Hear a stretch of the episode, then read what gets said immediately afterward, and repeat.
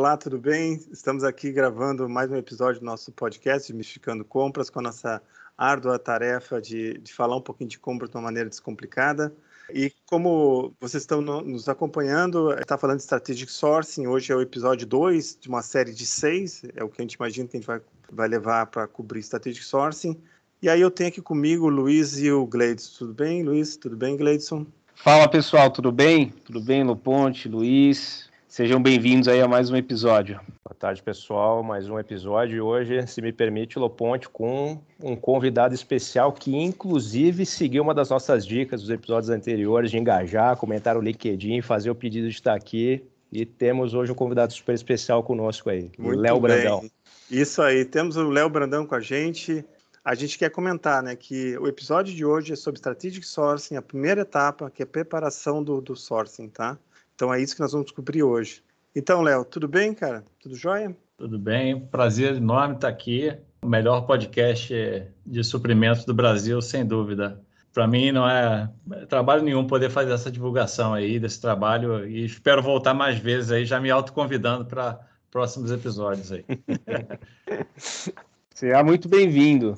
É, muito bem-vindo. Obrigado por estar conosco aqui. Mas, mas, mas Léo, conta para a gente a tua história de comprador. Como é que você virou comprador?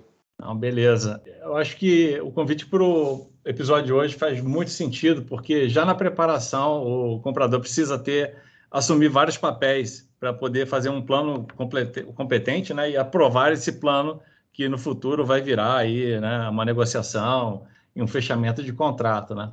Então, assim, minha carreira de compras nasceu na época da Shell, em 2000, onde eu fui, aí já denuncia, já, já denuncia a idade, né? Não te preocupa, estamos todo mundo no mesmo barco. É fácil de lembrar, porque né, foi em 2000, né? É, onde eu fui comprador de várias categorias e depois de alguns anos eu fui responsável por processos e também por ferramentas eletrônicas, né, de leilão e catálogos. Naquela época ainda eram muito rudimentares, mas já era um salto enorme no mercado, pouquíssimas empresas tinham, né? porque o mercado ainda usava fax né? para transacionar pedido, proposta, e a gente já tinha uh, uns apetrechos ali é, desenvolvidos né, dentro de casa, é, ligados a um, um RP SAP ainda 4.6, quem lembra disso ainda, né? Que já rodava leilão e rodava catálogo, né? Então isso era uma coisa assim bastante é, inovadora para a época, né? E tu, hoje eu estou na culpa, né? Mas eu vou é, enumerar assim as passagens que me fizeram estar na culpa, né? Que, agregando nesse trabalho que eu faço hoje. Conhecimento de logística na Ipiranga, negociação de grandes contratos globais na Vale, incluindo aí uma expatriação de quatro anos no Canadá, atividade de consultoria muito importante na Price, na Ernst Young. O comprador precisa ser um consultor, né? E abranger todos os, os pontos para poder fazer um plano competente, né? E hoje em dia, também muito relevante, eu tive uma passagem na área de vendas, quando eu fui para a SAP. Então, em duas em uma passagem só, eu tive a visão de uma empresa de tecnologia, que é um trabalho bem diferente de uma empresa tradicional até então, que eu, eu tinha essa experiência, né? É, e na área de vendas. Quer dizer, poxa, é, entender, o comprador entender o outro lado, os motivadores do vendedor. Eu até faço uma brincadeira, que compra e vendas não são complementares, né? Que nem homem e mulher. A gente pensa que é complementar, mas não é complementar. São dois mundos totalmente diferentes e que a gente chega ali numa conjugação, que se chama negociação, né? E depois o contrato, para os dois viverem bem. Mas realmente. Mas, mas tu, acha que, tu acha que um vendedor pode ser um bom comprador? Os dois podem, né? Porque aí você consegue entender os motivadores do outro, né? E aí você estabelece a, reação, a relação. Mas geralmente. Já ouvi algumas vezes, viu, o caminho inverso. Aí muitos compradores já em vendedor e, e construir uma carreira de sucesso. Exatamente. É, é, o mais comum é o inverso mesmo, que é o, é que é o, que o, o caminho que eu tomei, né? Mas, enfim, tudo isso, né, é, hoje, é, eu, eu, consigo ser um agente de transformação de suprimentos na área de pós-venda da culpa. Então, antigamente, né, você tinha a empresa fazendo toda uma análise de um assessment, etc., e no final fazer um projeto para implementar uma tecnologia. Hoje, você já tem as empresas, você, cara, precisa implementar a tecnologia, os processos e, e improvements, até às vezes, enfim, acerto de equipe, vem depois ou durante a implementação do software, né? Então, a área de pós-venda de uma implementação de, de, de, software é muito importante, né? Consegue concentrar aí essas experiências que eu tive para saber, né, nos, nos, sapatos de quem está tá, tá rodando a área de procurement hoje, é, ter, ter como um aliado e, e provocar aí é, um sucesso mais rápido, né? Pô, é, cara, é. legal. Muito então, legal assim, a história. finalizar, guardadas as devidas proporções, né?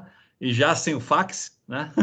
Muitas empresas ainda operam de modo muito manual, né? E com processos muito fragmentados 20 anos depois, né? Então, assim, acho que começando desde o Strategic Sourcing aí, na preparação, é, é, um, é um, bom caminho para a gente reescrever essa história aí com mais empresas, né, né Ponte? Não, legal, cara. E assim, falando um pouco da preparação, você está conversando já, a preparação é a primeira etapa do sourcing, né, do strategic sourcing, e talvez seja uma das mais importantes. Ela tem subetapas. E essas etapas, a primeira dessa subetapa, e eu gostaria de dividir com vocês aqui, é a análise preliminar, né? O que é entender exatamente o que quer, né?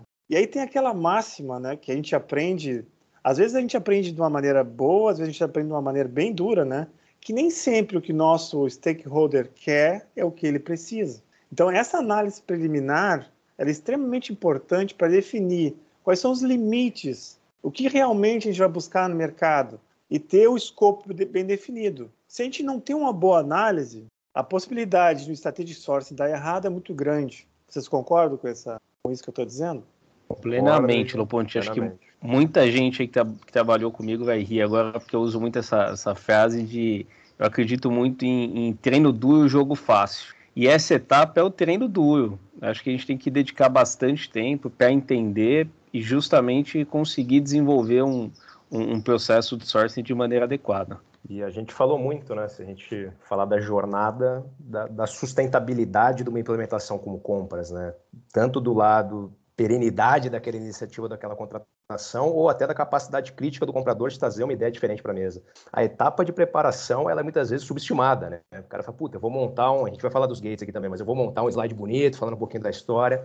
O comprador tem um papel essencial de se aprofundar, entender, ir a fundo no escopo, para dar o remédio que aquela área precisa para a dor, mas para também gerar capacidade crítica no momento que ele for fazer uma negociação o que, que ele está falando, qual é o escopo, quais são os drivers, a gente entra nesses steps mais à frente, mas é um passo zero ali, essencial para que você tenha um sourcing bem conduzido, coerente, e que lá no final ele vai estar alinhado com o que de fato, não, não necessariamente que o, o stakeholder precisa, mas o que a gente enxerga como melhor alternativa para o negócio naquele momento. Né? Então, tem alguns causos aí, Lopão, depois a gente pode entrar, que a gente sempre conta alguns causos aí. Falar de causos, Inclusive sim. com o Gleidson, a gente tem alguns causos aí. Nesse, é, o Gleidson estava comentando no último episódio, né? E você, Léo, o que você acha? É, eu acho o seguinte: essa etapa ela é primordial e é muito mais fácil que ela ocorra bem quando você tem um planejamento de sourcing estratégico durante o ano. Quando aquele sourcing ele é estratégico, mas ele já é, de, é dizer, motivado por uma demanda que tem data e hora para ser realizada, muitas vezes essa fase acaba sendo canibalizada e você paga um preço de retrabalho realinhamento depois, né? É, e pode parecer, pequeno, né? Você tem que fazer um retrabalho, mas às vezes esse retrabalho significa você tem que dizer para o fornecedor que aparentemente ganhou o sourcing que ele não ganhou, porque se muda o escopo ao longo do, do, do processo. E falando de histórias, né? Quantas vezes a gente não chegou na análise e analisou que que, nós, que, que o stakeholder, né, que o nosso colega de negócio queria e a gente percebeu que não era nada daquilo que ele precisava. Vocês têm alguma história para compartilhar? Eu tenho algumas aqui, mas vocês têm alguma? Temos uma emblemática, eu vou passar a palavra para o Luiz, que essa acho que exemplifica muito bem essa questão de entender o escopo como um todo e encontrar oportunidades. Tá contigo aí, Luizão. Cara, sem dar muito detalhe, porque a história é longa também, né? Mas a gente tem ainda uma das agências que presta serviço de marketing para nós dentro da BAT como grupo, né? E na época que inclusive eu trabalhava com o Gleidson, a gente ainda tinha uma certa liberdade como mercado para participar de uma negociação global, conduzir isso dentro do Brasil. E, cara, papo vai, papo vem, tinha dores de nível de serviço, não estava legal, a gente precisava revisar um pouco do escopo do contrato, vamos entrar numa, numa negociação de mercado, vamos entender o que a gente consegue ajustar no lado de, de nível de serviço. E, cara, depois de algumas semanas, fizemos reuniões, fomos para matriz, discutimos, tinha uma dor de custos e tudo mais, a gente viu que o problema não estava na prestação do serviço, tinha uma etapa em especial do processo de validação de um, de um escopo de marketing, que são as famosas provas de cor. A gente, para tudo que a gente desenvolvia, a gente fazia uma prova de cor para que o gerente de marca ou o gerente de ativação pudesse comprovar que era aquilo que ele tinha visto na tela do computador, era a vida real.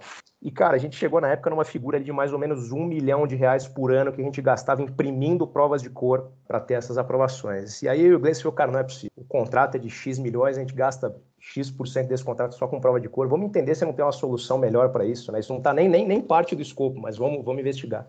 Fizemos algumas reuniões com as agências, inclusive. Falamos, cara, como é que é teu processo? O que, que você faz? Depois de algumas rodadas também, a gente chegou à conclusão que a melhor saída para esse sourcing é ser negociar uma impressora.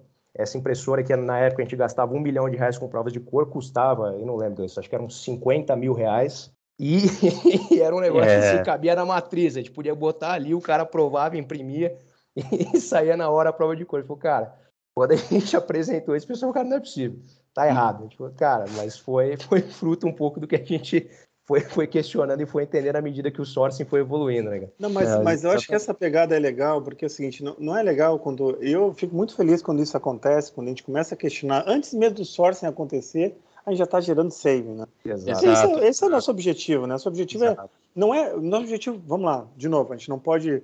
A gente tem que lembrar da nossa jornada. Nosso objetivo não é gerar saving, é melhorar o negócio, é, é fazer o negócio ter sucesso. E fazer o negócio ter sucesso não é só o saving, é ser mais rápido, não, tem impressora. E, então, mas eu acho muito legal, porque a gente nem inicia o sócio e já está ganhando alguma coisa, entendeu? Pois é, pois é. E, assim, e, e, ajudar o stakeholder a entender o que de fato ele precisa. Acho que essa é a essência aqui do, do, do, do capítulo de hoje. Acho que esse é o contexto geral aí dessa, dessa experiência, é muito legal. Acho Não, e, e, também, eu acho que, de novo, você falou, quem está nos ouvindo, acho que tem uma coisa que a gente já, já abordou nos episódios anteriores, a gente tem que ter um pouco de persistência também. É aquela questão de perguntar três coisas, três, três, três porquês, três porquês né? né? É, e, e, insistir um pouco, porque às vezes nem sempre o nosso stakeholder, nosso parceiro de negócio, ele está afim de mudar o modelo de negócio dele. Eu tenho duas situações clássicas aqui, não somente aplicadas ao nosso mundo aqui, mas duas situações clássicas que é o inverso, uma delas é o inverso disso que você estava falando, Luiz. Que é, você lembra quando começou a questão de printing on demand? A gente comprava impressora, gente. Eu, eu, eu fiz, eu fiz sourcing de impressora. Quem que compra impressora hoje? A gente compra impressão, porque na verdade, antes a gente tinha aquela noção de que ah, eu preciso de uma impressora. Não, meu amigo, tu não precisa de uma impressora, tu precisa de uma página impressa, certo? Tu pode comprar isso por serviço e não ter o investimento ali. E outro exemplo também que eu tenho dessa, dessas, dessas mudanças que a gente faz na análise do, do negócio, própria frota de carros, né? poucas empresas agora, claro que isso é um modelo de negócio grande, né? Mas poucas empresas estão comprando seus próprios carros. É, muitas delas estão alugando os carros. Então essa também é uma análise, porque quando você fala com o teu stakeholder, às vezes ele tem aquela ideia, não, eu preciso ter o carro. Não, mas meu amigo, por que precisa ter o carro? Porque eu preciso transportar o meu material. Então, tu não precisa do carro, tu precisa transportar o teu material. Exato. transportar as coisas. Então, essa, essa análise é parte da análise preliminar. Bom, pessoal, e pegando essa tua deixa aí, Loponte, com relação à frota, queria trazer um, uma experiência recente aí no Chile, onde eu tinha lá um escopo para negociação de frota, e boa parte dessa frota tinha tração 4x4. E aí, questionando, né, discutindo com o stakeholder interno do porquê dessa tração 4x4, a resposta foi: não, mas tem que subir montanha com neve e tal. E aí, olhando a rota que, que cada carro desse fazia, a gente identificou que não, que uma pequena parte dessa frota precisava ter uma tração 4x4 para acessar montanhas, os demais não. Inclusive, o, a caminhonete era ineficiente do ponto de vista de armazenagem. Então, a gente conseguiu reduzir é, a quantidade de veículos com tração e colocar um furgão com armazenagem maior. Então, de novo, né, vale muito a pena mergulhar no entendimento do escopo antes de abordar é, o mercado e atender a necessidade do cliente. Às vezes ele não sabe o que ele precisa. E você, Léo, teve algum exemplo desse tipo aí? Alguma, alguma história dessas? Tenho, tenho. E, assim, às vezes, obviamente, você precisa fazer uma pesquisa antes de começar, né? Para você já começar num, num, numa direção correta, né? E quando os suprimentos têm é, realmente uma, já uma, uma postura dentro da empresa de, de respeito, né? Pode ser convidado até a liderar certas frentes para descobrir o escopo. Falando bem aqui de vidas passadas, né? Quando eu passei, tive a passagem pela Vale, a Vale, o que hoje já é realidade, que a gente chama de mina autônoma, né? que são, o caso da Vale é muito exemplificado pelos caminhões que andam sozinho, né, ou a perfuratriz que está lá né, detonando, né, fazendo o, o, o buraco para colocar o explosivo, né, e depois ser minerado, isso com um operador ou remoto, né, ou até a perfuratriz operando sozinha, é um ponto assim que, que a gente foi chamado a liderar e culminou com uma aprovação na diretoria executiva das contratações. Mas o escopo em si, a gente sabia o que a gente queria, mas o escopo tinha que ser construído. E aí você fala, pô, quais são as implicações de saúde e segurança, relações institucionais, trabalhistas, jurídico? Então, tudo isso é, teve que fazer parte do plano para depois a gente conseguir retomar as negociações né, lá na frente, nas outras etapas, né, e, e, descobrir o escopo, não só desafiar o escopo, mas descobrir o escopo com a área usuária de todas as implicações que é, o mais fácil era negociar com uma empresa, pode citar os nomes, não tem problema, são empresas grandes aí, uma Caterpillar da vida, por exemplo, e negociar lá os sistemas dos caminhões autônomos, né? Mas que todo o resto tinha que ser negociado, inclusive estrutura da própria área operacional, que iam, novos cargos teriam que ser criados, comunicação institucional, pô, como é que a Vale vai chegar para o mercado e vai falar que agora, pô, o pessoal vai ficar com medo de demissão, é, não vai ter mais operador de mina, e agora... Então, assim, é, e aí suprimentos, ele ganha fama e respeito por desafiar o cliente, e ele, pô, legal, o cara me deu uma ideia, pô, não é a impressora que eu preciso, eu preciso de folha impressa, que aí, pô, pode ser um serviço que vai ser mais eficiente. Eu não preciso de um 4x4, cara, eu preciso subir a rampa e para, pô, eu posso ter um outro meio de fazer isso, né?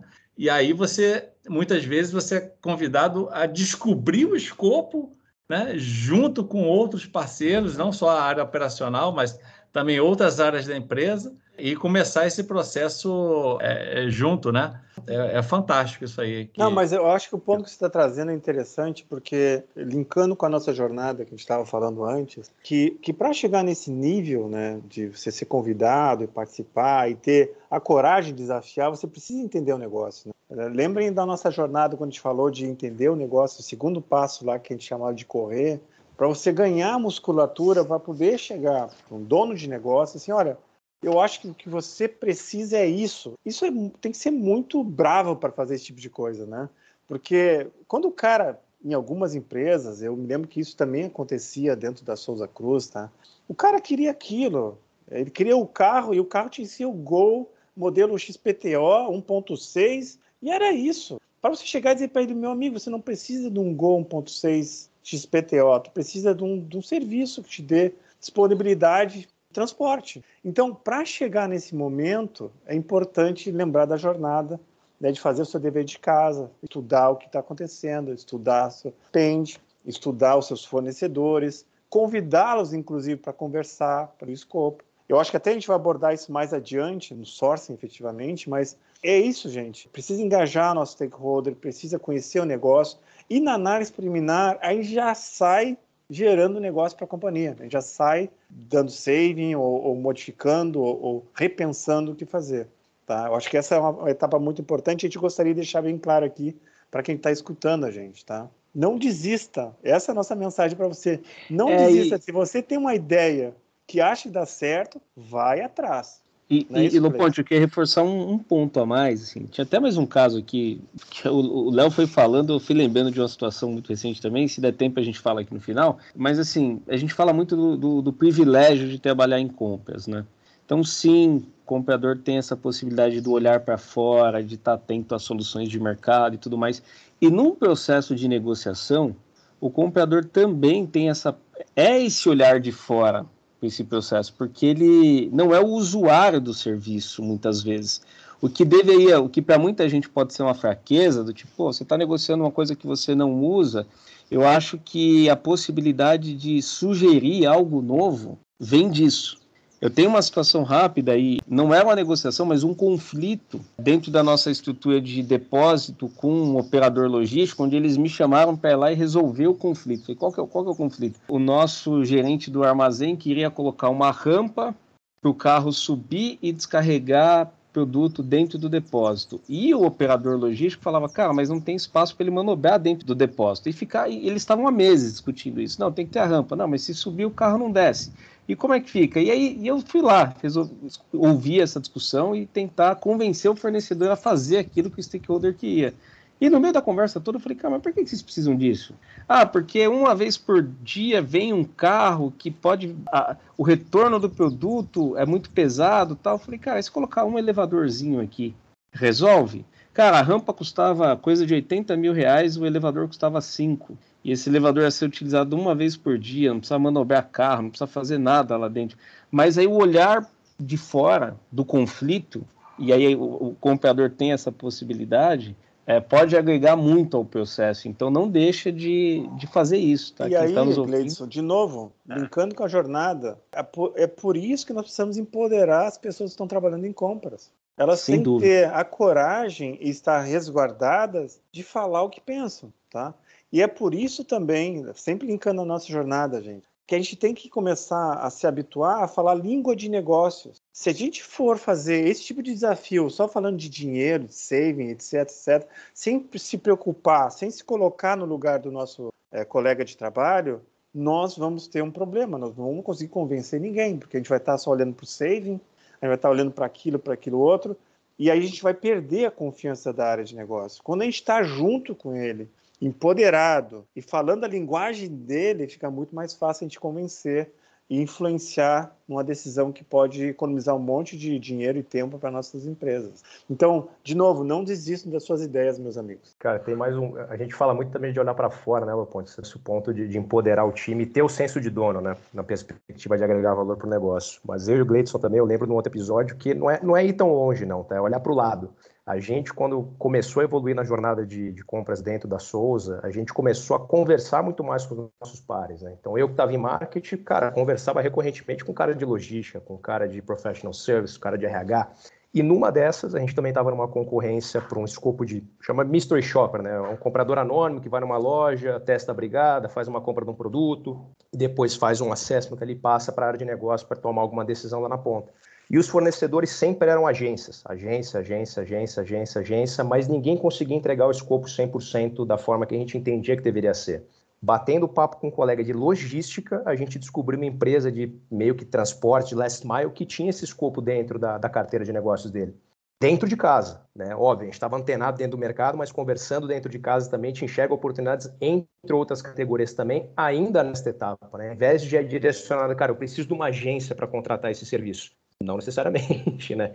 Inclusive, na época, a gente chegou a é, fechar essa contratação. O cara tinha um é aplicativo, tinha novo, toda uma plataforma. De novo, é, de novo, é, é, é, diferente aquilo que o stakeholder quer daquilo que, ele, que ele precisa. precisa. É. Exato. Agora, agora, falando de mobilização, das próximas subetapas nós aqui, mobilização e o plano, né? Porque além da análise preliminar, onde a gente vai ficar desafiando o negócio, desafiando o porquê das coisas, tem a parte de mobilização que também é importante, entender os recursos, quem são os stakeholders, como é que eles se comportam, né?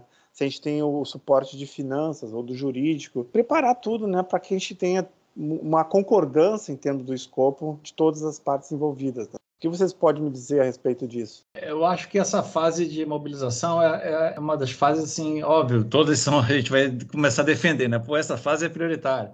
Mas é aqui que você vai testar se aquele teu relacionamento com os key stakeholders e as áreas que precisam dar algum input nesse processo é, realmente são é um bom relacionamento que, que vai te permitir chegar até o final, né? E aí é uma fase complicada, você tem que quase muitas vezes ser chefe do seu par para é, ou então você o comprador às vezes está negociando recursos de uma outra área que são necessárias para esse projeto Strategic Sourcing ele falou assim, cara, eu preciso do seu engenheiro, do seu técnico, X horas por dia para desenvolver comigo esse processo. E aí, se você tiver um stakeholder que tiver fixo na ideia do, da hora ou do, do, produto final, na cabeça, não, mas pô, eu só quero 4x4, cara, para que se complicar, né? Vai ser difícil você obter isso, né?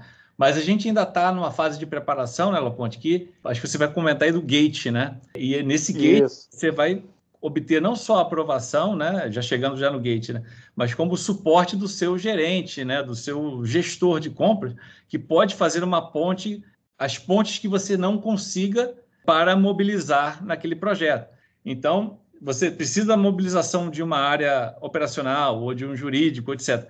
E essas pessoas têm outras prioridades. O seu gestor ele pode é, contornar dentro da organização, até fazendo um top-down que volte para aquele, aquele, aquele gestor lá que está difícil de negociar, que seja em, em prol da sua do seu processo strategic sourcing específico, né? Mas voltando aqui ao, ao Gate, né? Tem, tem uma coisa que a gente aprendeu, né? Eu, eu, eu fiz esse comentário em algum outro episódio, mas às vezes a gente vai, a gente tem os gates de aprovação e o primeiro gate de aprovação a gente chama de approach gate, ou, gate de, de preparação, ele é extremamente importante. E assim, é aquele negócio, não é uma burocracia desnecessária.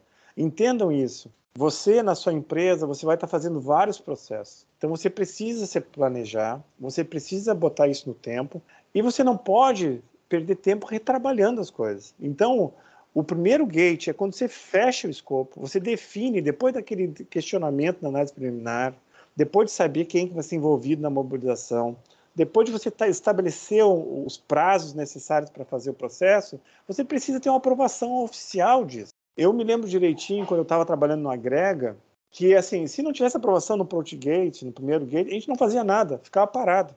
Exatamente pela importância do negócio. Porque a gente já teve casos, eu já tive casos, já, exper já experimentei o, o, amargo sabor de você estar tá lá no final e por um via de, de economizar tempo, a gente não teve o Approach Gate aprovado, e a gente tem que voltar atrás todo o processo de sourcing de mais dois, dois ou três meses. Eu já tive experiências como essa, isso é terrível para quem trabalha em compras, né?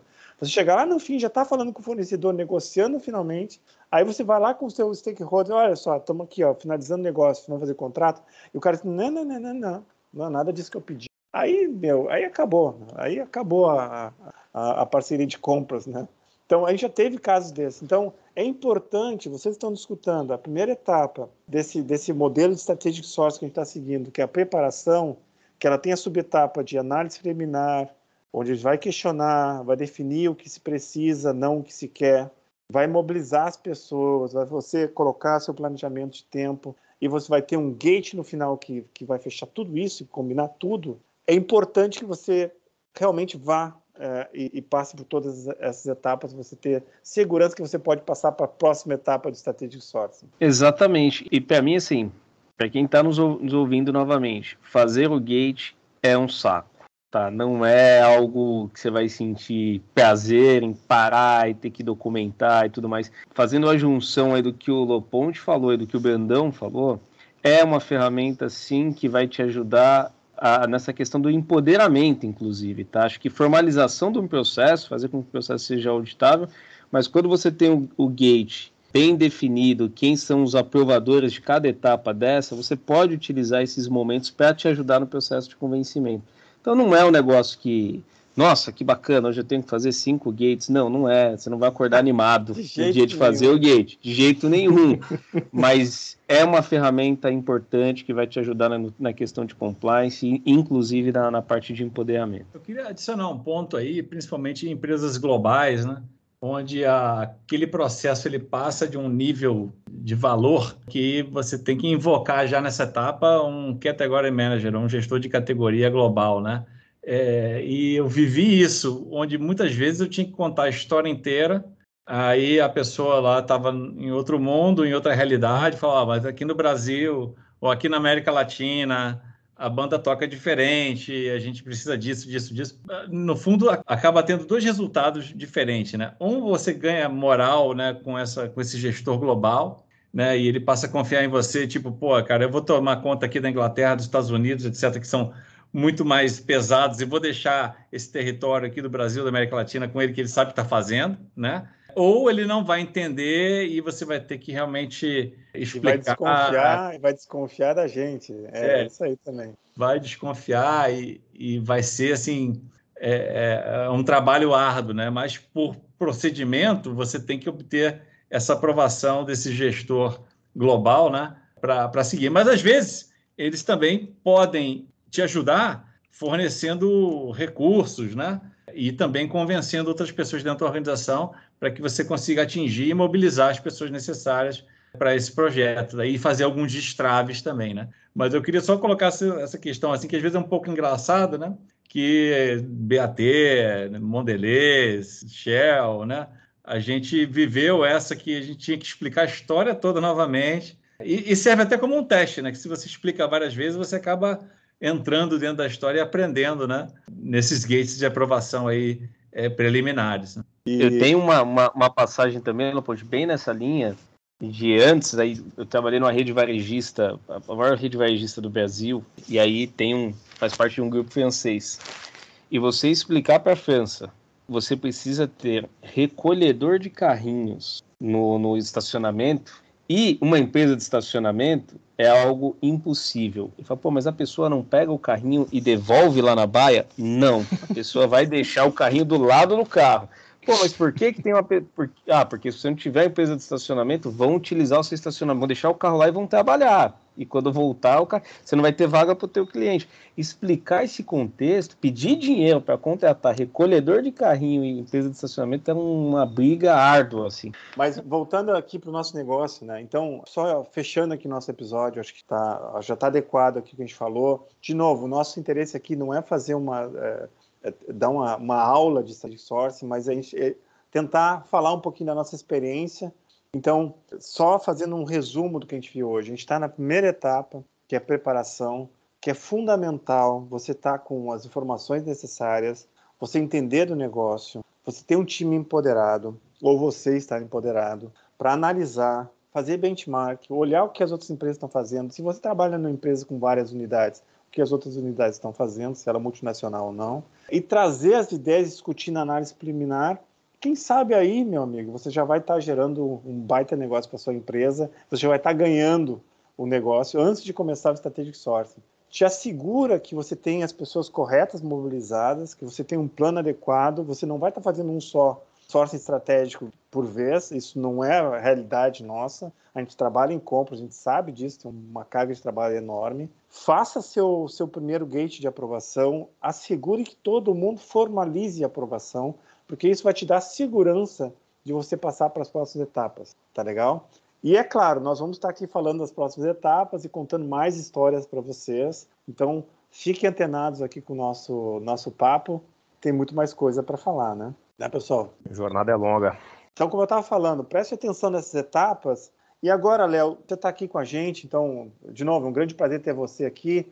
E que tipo de ferramenta a gente pode ter para auxiliar os compradores, auxiliar as áreas de compra para fazer essa primeira parte bem feita? que você então, pode dizer para a gente? Então, uma, uma, plataforma de compras, né, pensada no end-to-end, -end, ela não vai ser uma plataforma só de sourcing, né? Então, hoje você vai gerir um projeto, basicamente, e você vai colocar dentro dessa plataforma, e aí, né, sabendo aí do culpa, né, eu, eu consigo saber o que, tá, o que consegue fazer hoje, né, e o que vai ser feito no futuro, mas hoje você já pode montar esse projeto, fazer as cadeias de aprovação que você precisa, colocar os seus arquivos de uma forma organizada, definir tempos aí e tarefas, isso tudo fica, obviamente, auditável é, e controlável. E aí o seu gestor também vai ter lá o dashboard de cada projetinho, como está andando, né?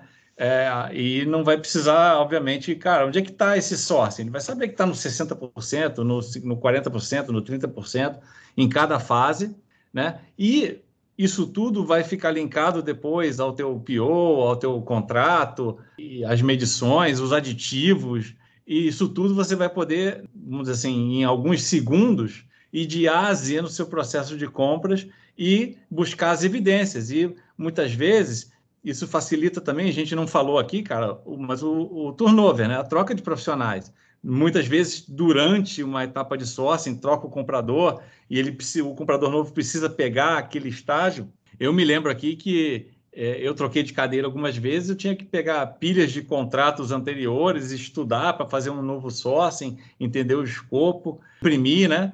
É, Não, cara, você, você trouxe um ponto bem, bem, bem lembrado, cara. Eu me lembro várias vezes que a gente teve turnover, a gente não sabia onde estava a documentação era uma desgraça. Porque, assim, eu, eu, me lembro do tempo que a gente não tinha um sistema como culpa, né? A gente não tinha sistema nenhum, na verdade, era tudo no, no, no Drive H, né? Aí você fazia pastinha, subpasta, sub, sub, sub da pasta, E aí, se alguém saísse e não fosse tão organizado, você nunca mais encontrava a documentação, né? Bem lembrado, né? porque a gente precisa ter a ferramenta que nos auxilie, né? Principalmente quando a gente tem muita coisa acontecendo ao mesmo tempo, né? É, bom ponto. Exatamente. E aí você poder chegar, pô, numa medição de um contrato e você conseguir vir lá no início, onde começou tudo, cara, onde estava na, na, na, concepção ainda, tudo dentro do mesmo sistema, a, a, um minuto de distância, vai, alguns cliques, isso é fantástico, né? E ajuda a depois, você até com a troca de turnover também na, no lado de stakeholders, a você rapidamente colocar um novo stakeholder, do, aquele decisor, né? É, em pé de igualdade com o anterior em termos de conhecimento. Olha, a gente veio daqui, chegou até aqui por causa disso, esse foi o processo, esse foi as aprovações. Se a gente quiser pensar diferente no futuro, beleza, mas a gente sabe qual é a base sólida que, que, che que a gente chegou até aqui, né? Então, essa é a, é a contribuição né, das ferramentas eletrônicas nesse estágio do processo, além, é claro, aí de spend análise e, e outros analíticos né, que ajudam a você entender preços e condições de mercado, mas isso acho que vai ficar um pouquinho mais para frente aí. É, né? nós vamos ter que fazer um episódio só para falar sobre isso, porque acho que é bastante fértil aí o assunto. Então, eu acho que era isso por hoje. Eu acho que falamos bastante dessa primeira etapa. Espero que vocês tenham gostado. Lembrem-se que se você quiser colaborar com a gente, quiser falar, mandar para a gente um comentário, nosso e-mail é desmistificando.compras.gmail.com. Ah, nós estamos no LinkedIn, agora estamos no Instagram também. Então, siga a gente aí, dê sua opinião. Vamos construir junto o Strategic Sourcing aqui. E se tiver dúvida depois, vamos conversar de novo. Se precisar, a gente faz um episódio adicional. Tá ok? Tudo bem, gente? Deixar o agradecimento para o Léo aí pela parceria, pelo interesse no podcast. Acho que é nosso maior ouvinte aí, já posso dizer mundial, que nós estamos mais de, em mais de um país agora que venham os próximos episódios e reforçar a mensagem do Ponte. LinkedIn, Instagram, e-mail, fiquem super à vontade. Nossos contatos pessoais também estão à disposição. Que precisarem, contem conosco aí. Não, também. Você é muito de agradecer aqui a presença do Léo. Acho que agregou demais, Léo. Fica já o convite aí para tomar um café com a gente sempre, sempre que quiser aparecer. E para quem está nos ouvindo também, assim como o Léo está aqui hoje, quem tiver vontade, interesse em participar e, e discutir, trazer aqui os seus casos aí com relação a procurement, a compras, fique à vontade, as portas estão sempre abertas. A gente falou muito de gate aqui hoje, e para quem não conhece, assim, é um, é um material muito simples de se encontrar na internet, mas se precisar de algum apoio, conta com a gente também. A gente pode compartilhar alguma, alguma coisa que vai te ajudar a entender um pouco mais do que foi, do que foi conversado aqui hoje. Um abraço, pessoal. Legal, cara. Beleza, um pessoal. Aí, Muito obrigado pelo convite aí. Mais uma vez, parabéns pelo trabalho e vamos continuar aí. Nas próximas eu sou ouvinte aí, mas precisando, estamos aqui de novo. Um abraço.